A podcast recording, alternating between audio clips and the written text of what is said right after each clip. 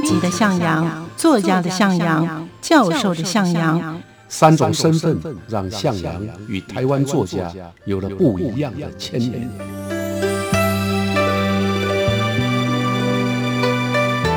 听向阳与徐凡谈他的作家朋友们在写作这条路上，生命与创作如何交织出最灿烂的光芒。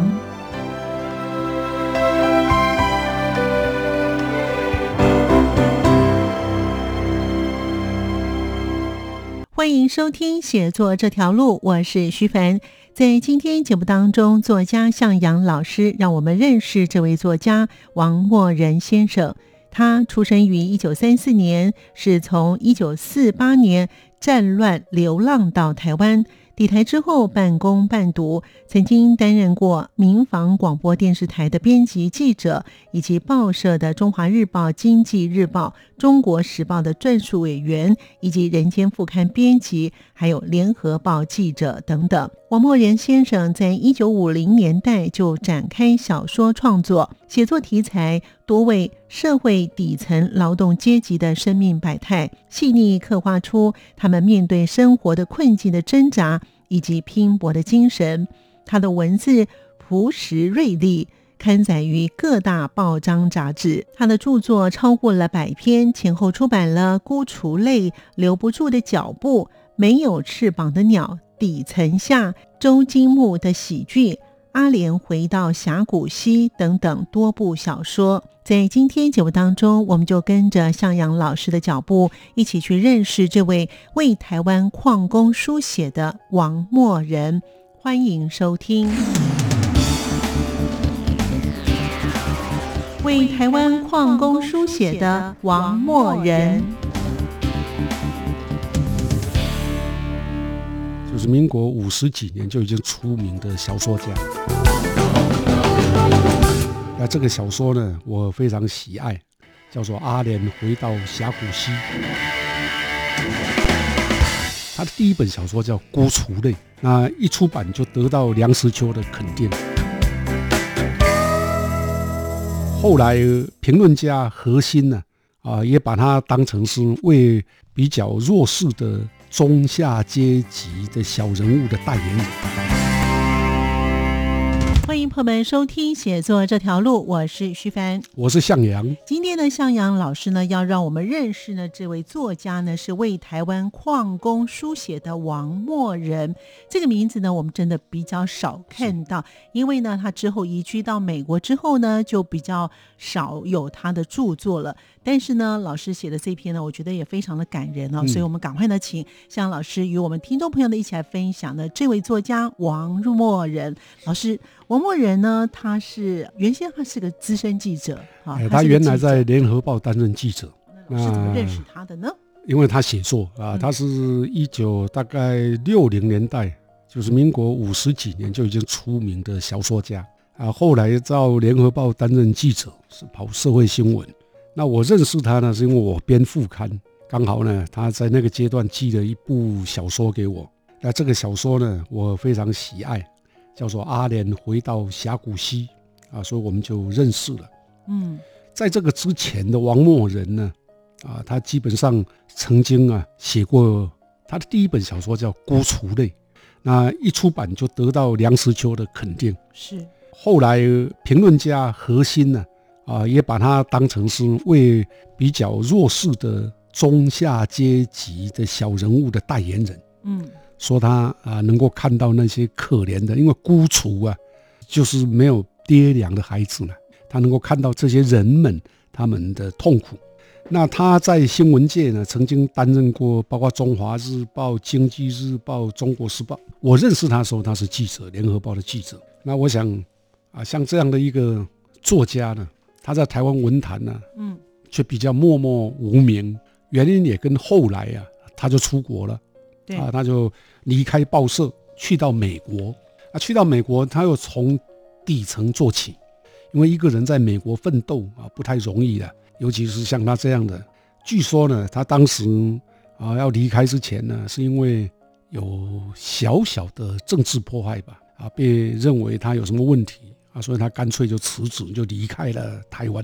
所以老师刚才有提到说，这篇中篇小说呢，《阿莲回到峡谷西》啊，那这篇文章是老师希望他能够给当时老师您是在自立副刊当主编，对，所以呢，希望他这篇文章能够在那边可以连载，是吗？对，因为他写的是长篇，嗯，长篇一般来讲啊，我们说小说如果短篇大概一万字左右叫短篇，哦，如果中篇在台湾的标准呢，就是三万到六万字。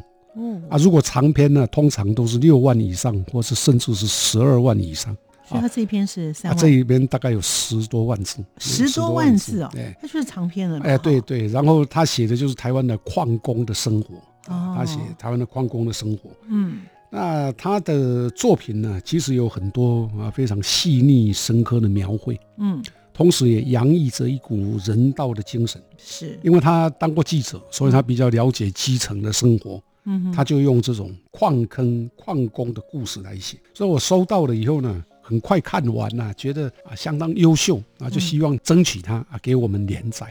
那过去台湾的报纸呢，所谓的连载呢，就是因为你很长，每一个报纸它的副刊都只有一个版面，嗯，一个副刊在早期啊字还很小的年代了，大概可以刊登一万五到两万字，那到后期呢，就只能刊一万字到一万两千字。啊，所以一般副刊它不会整篇整个版面全部刊小说了，它有时候会有诗，会有散文、小说、评论啊或者报道。所以有些长篇小说呢，它就必须要放着什么样呢？放在最底下，用一个小方块刮起来。嗯，啊每天标一二三四这样连载下去，所以这叫连载的长篇小说。嗯嗯，啊，像这样的小说，通常有时候快的话也要半年才看得完，慢的话大概九个月才看得完。啊，一天大概看的五百到一千字。啊，你如果十万字的话，那就要很久很久了。对，但是其实我认为老师呢，当时您在当主编的时候呢，其实我发现老师在排版啊，其实是有那个嗅觉的，而且老师非常的用心，会请一个名家来帮他绘画，而且呢会请梁实秋，因为梁实秋也是非常欣赏他这篇文章的人。没错，我在排他这一篇的时候，我想啊，这个是很重要的，因为台湾的矿工啊，在我的那个年代是。比较很少受到注意的，然后经常有矿坑的灾变，是的。啊，所以一般人对矿工的了解啊不够。对，那我想我应该把他这一篇当成重要的小说或者文章来刊登。嗯嗯。啊，所以我就还没刊出之前，我就先打广告，用名家力作王默人最新哦，他是中篇不是长篇，嗯，最新中篇《阿莲回到峡谷西》。是即将在本刊隆重刊出，好像电影那个看板，嗯嗯或者电视底下那个流动的广告一样。是，然后接着呢，我就找一个还不错的、非常重要的名画家，叫周瑜栋啊，为他的这个小说画插图。那这样版面看起来就会很活泼，对啊，那也会吸引读者的注意。然后我因为这个版面上面还有一个专栏，它叫《人生金言》，那我就特别选了当年呢。推荐王默人的《梁实秋》，嗯，梁实秋有一篇小品叫《时间就是生命》，对，来搭配。那当然，一般读者不会晓得有这个原因啊。但在我来讲呢，我希望王默人看出这篇的时候，哎，看到上面有早年非常肯定他的梁实秋，嗯嗯，啊，他应该会有有所感动吧？啊啊，我的想法是这样，因为梁实秋也可以说是台湾文坛最早赏识王默人的。评论家哦，就是王默人，他虽然是个记者，但是呢，他也是个小说家。那老师为什么觉得他这一篇呢？阿莲回到峡谷西，您觉得写得很好？啊，因为我刚刚有提到啊，就是题材这个题材在那个年代啊，少有作家接触，因为一般人不太可能了解矿坑，是那只有跑社会新闻的记者会清楚。对，王默仁先生刚好又是记者又是小说家，嗯，所以他写这个非常好。第二个啊，他在写这个阿莲回到峡谷溪里面的小说内容呢，啊，他刚好啊可以满足我们一般人啊，也可以说对矿坑生活还有底层人的心灵的那种了解啊，看完了就知道哦，原来他们是这样生活，哦，原来怎么样怎么样。第三个原因是因为他的小说的文笔非常洗练，他刻画人物非常深刻。当然，时隔多年了，我已经忘掉那个阿莲长什么样子了。所以呢，在那个时候呢，《自立报》呢，它有一个就是百万的小说奖了。所以当时它的本土的素材已经是蔚为风潮了嘛，老师。在阿莲回到峡谷西来的时候，我们《自立晚报》呢，当时还办了一个征求百万小说。那我是副刊主编，刚好我大概办了两次吧，还是三次忘掉了啊。嗯。那基本上都没有人得奖。阿莲回到峡谷溪啊。在《智利晚报》副刊刊出来以后，读者的反应非常的热烈。有一天啊，有读者打电话来说：“哎，这个什么时候会刊完？还有有没有计划要出书？”那我们从刊登到结束，大概刊了哎三十九回。那那个年代，《智利晚报》也有个出版社啊，所以到最后，我想就是不是有可能交给出版社来出版？评论家这一边呢，我就找核心来写评论。嗯，叶石涛呢？也跟我推崇这这篇小说，后来他们两个都曾经分别写文章啊，去肯定王默人的作品。基本上啊，你可以看得到重要的文学评论家对王默人啊，在一九八零年代出现的这个阿莲回到峡谷西，都有相当好的肯定啊。那你刚提到的那个《智利晚报》的百万小说，也在这个时候推出，是，可是没有人得奖。但没有人得奖呢，《智利晚报》呢就想说啊，把这些没有得奖，但是被评审很肯定的作品呢，把它出版出书。我记得那个时候有三部，一部是小说家黄凡啊写的《伤心城》，对，王世勋写的《森林》，嗯哼吕泽之写的《海烟》啊，所以王默仁看了以后也蛮羡慕的，就问我有没有可能出书。嗯嗯啊，所以我就建议他呢，是不是把，因为你。中篇，嗯，三四万字的话，书的那个篇幅不足啊，所以就把一些短篇呢加进来。我跟出版部推荐，就后来终于出版了。那就跟这个黄凡的两部长篇小说，嗯，啊，叫《反对者》，还有李泽之的《皇帝》这两篇呢，同时刊登广告，也就变成说，中年以后，应该也可以叫做复出的王默人。跟当时年轻的世代的吕泽之、黄凡啊，就同时三个人在《智利晚报》出了书啊，所以也可见那个时候的他受到重视的程度。所以在当年度呢，在台湾小说呢是非常丰硕的哈。那老师其实刚才有提到说呢，他除了第一本的小说集是《孤雏类》之外呢，他也有其他的小说集，对吗？还有什么没有翅膀的鸟啊？嗯。底层下还有是周金木的喜剧啊，这些也都是他的小说集。没错，呃，他这些小说呢，因为是比较早的，一九五零到六零阶阶段啊，比较早写啊，所以基本上我们也可以说，台湾的小说家啊，大概分成几种了啊，哎，通常会写的比较感人的，大概都是用一般的小人物。王默人当时。啊，出版的光是那个地层下，你就知道也是矿工，也在写矿工。是啊，没有翅膀的鸟，我们台湾说有绕膝的哈，绕翅仔啊，嗯，啊，也就是那些沉沦在社会的底层的，比如说妓女啊，或者性服务工作者。那像周金木的喜剧，这是小人物的啊那种快乐，所以基本上啊，他写的东西不会离开一般的人民。百姓，嗯嗯啊，这就是他可贵的地方。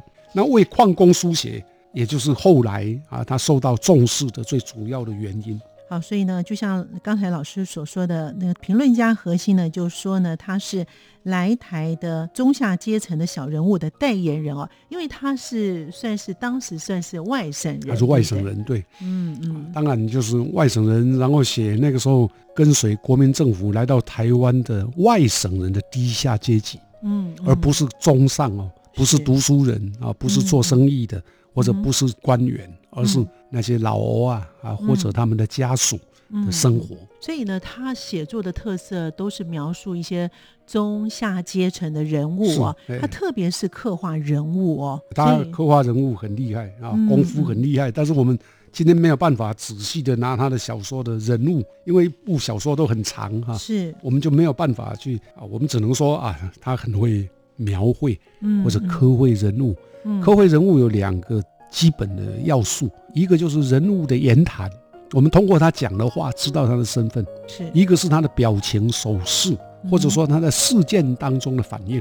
嗯，在小说里面就通过这个来刻画，让这个人物啊不会太扁平，让他活生生的，好像宛然就在我们面前。这是小说家的功力。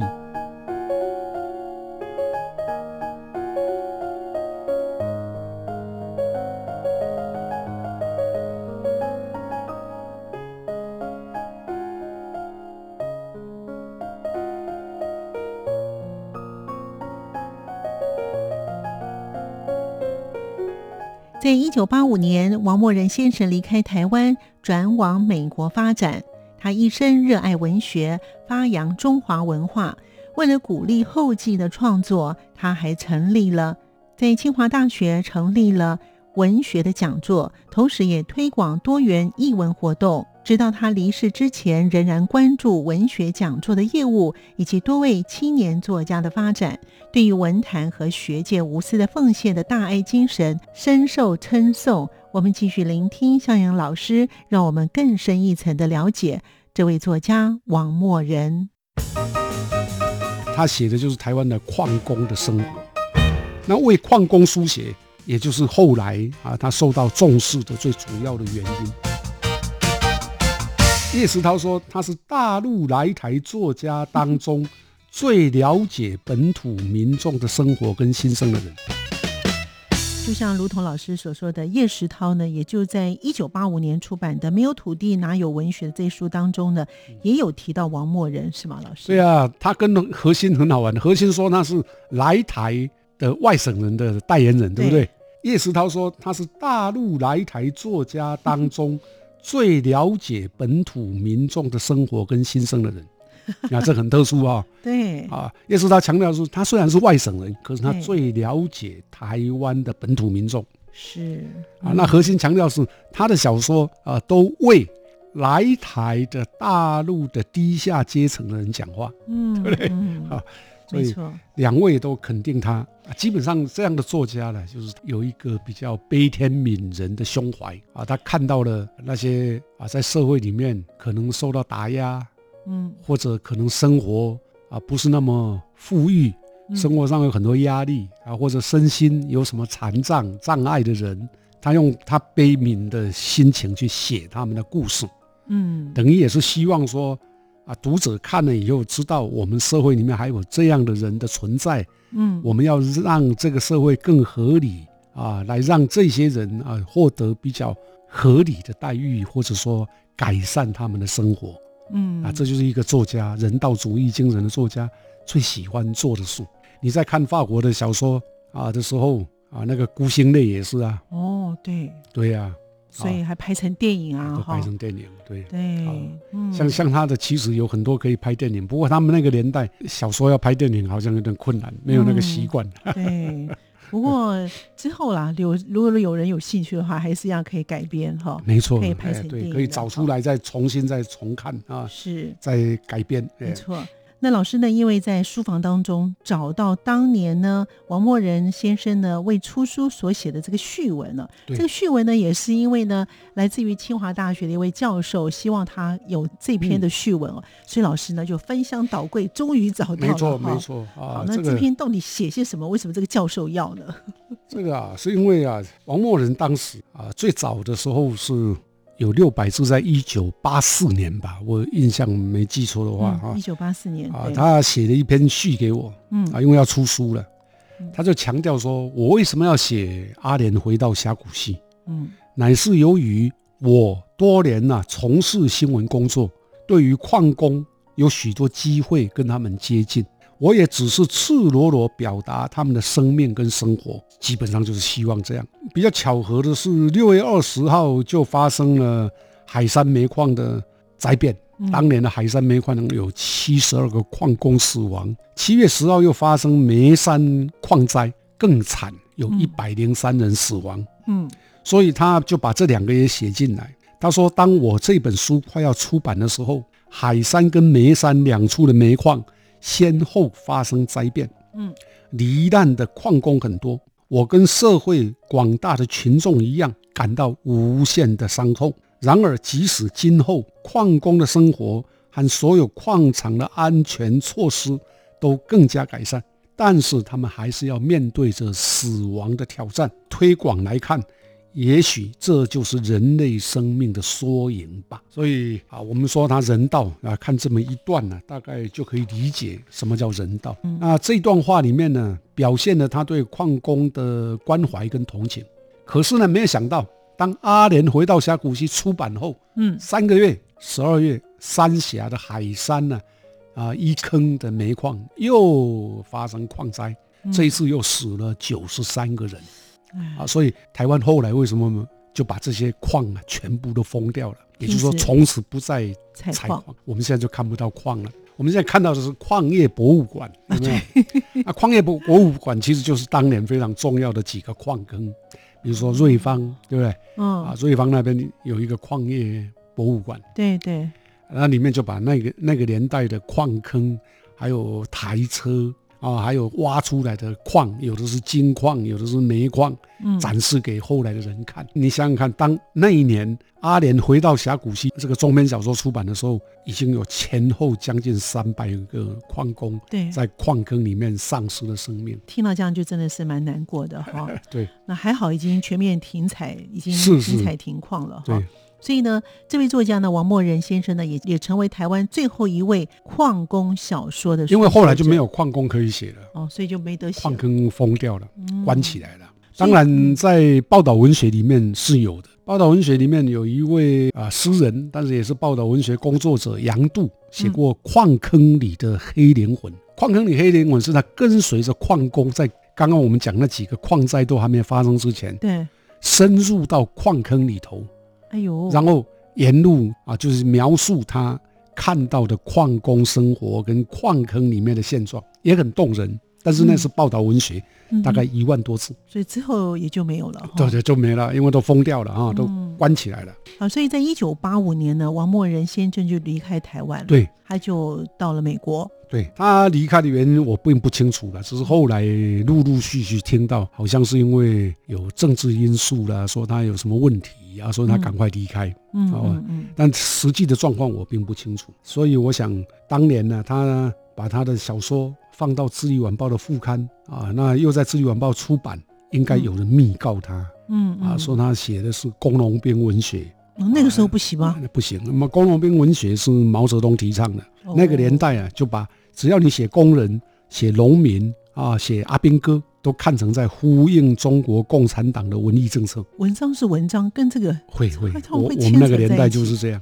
那在这种状况底下呢，文学书写因为涉及的乡土、是政治、工人、农人、军人，就会遭到调查跟监视。而当年呢，情势单位对媒体的管制，以及对媒体从业人员的监控，特别的细密。而且肃杀不只是我这个报纸而已哦，他的报社也一样了。你就算是支持国民党的，或者是国民党自己办的《中央日报》也一样，都被监控啊。不过那个已经是我们那个年代的常事，现在都没有了哈。对呀，嗯，好，所以呢，他移居到美国之后呢，也有写一封信来给老师哈。对，那是我跟他联系的最后一封信呢。嗯啊，他这个信呢，是他到美国四个月啊，那个阶段呢。你可以想而知啊，一个完全陌生的地方，我相信他的英文也不会多好。他说：“我从今年元月来到美国后，拖到现在五月，就是五个月了哈，嗯，才写信给你，很抱歉，主要是因为一切都不安定，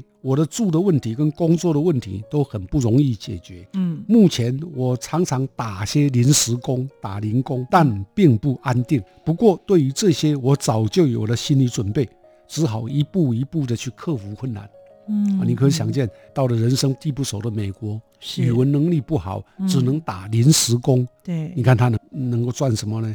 对啊，到美国的这种落魄啊，我可以体会啊，但是我毕竟也没有在美国啊，所以我忘了当年我怎么样回他的信。嗯哼，但是从此以后呢，我们两个就没有没有联系了，他就没有再写信来了。等到我知道他的时候，他已经是亿万富翁了。啊，真的吗？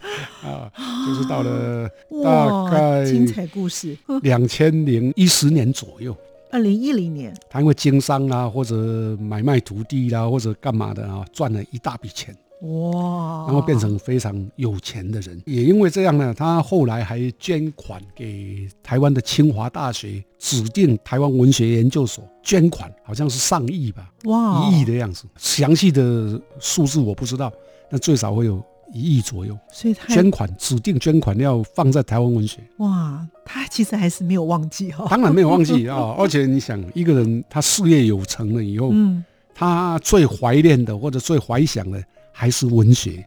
对，所以他可以把一大笔钱捐给一个文学研究所。对，希望这后起之秀。所以他后来也得到清华大学的，因为感谢他嘛，也给他荣誉博士。原来，对，难怪清华大学的台湾所的教授陈建忠教授要找老师找他这本的篇的序文。啊，对对对对对，因为陈建忠教授的关系，他才捐的啊。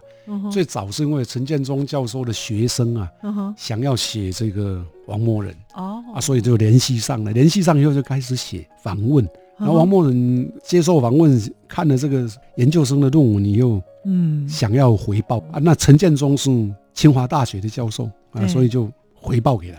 哦，一一个知道感恩的人呐。是哇，我很可惜啊，他刚过世不久。哦，刚过世了。对，在一月的时候。好像算起来八十几岁了。应该有八十八岁。有八十八岁了。我猜的没错的也是高寿。对，高寿。好，那老师可不可以为我们总结一下这个作家王默人？我想，我一直会想念到他的原因呢，就是说我的年代的副刊呢，《智利晚报》副刊呢。一般来讲，外省作家是比较拒绝的，因为他们认为《自由晚报》是党外的。可是王默人呢，他却给我《阿莲回到峡谷西》这样好的小说啊，所以我经常会想起他。嗯哼，他为台湾矿工呢啊血泪来写，所以就留下了台湾矿工的图像。这个图像呢，基本上就会让台湾的弱势阶级，他有人帮他们讲话，他是。来到台湾的外省作家啊，可是他却为台湾的弱势阶级讲话啊，我我我就觉得这样的人呢，非常的不错。我基本上对他，因为我们的见面是在一九八零还是八五，那见面之后呢，一九八五年他就出国。一九八五年呢，元月出国。我一九八五年的九月到爱荷华的时候，嗯，因为已经没有他的联络。哦，联络方式。他给我那一封信以后就没有再联络，因为那时候一定在找各种工作，对，而且居无定所，对，居无定所，嗯。啊，所以啊，我觉得也是人生的一个缘分。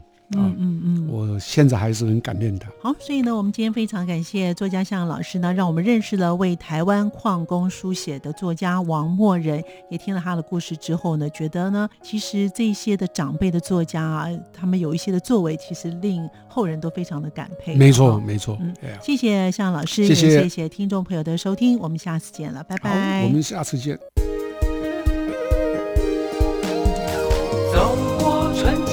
秋冬。梦想的心在跳动，我们拥有同样的阳光，穿越地球天空，让你听见不一样的阳光，向世界的爱转动。在今天节目当中，作家向阳老师让我们认识了这位为台湾矿空书写的作家王默人。他着眼于台湾的经济发展的过程当中，社会矛盾以及不公不义的现象。他的作品极具有历史价值。感谢您的收听，我们下次见。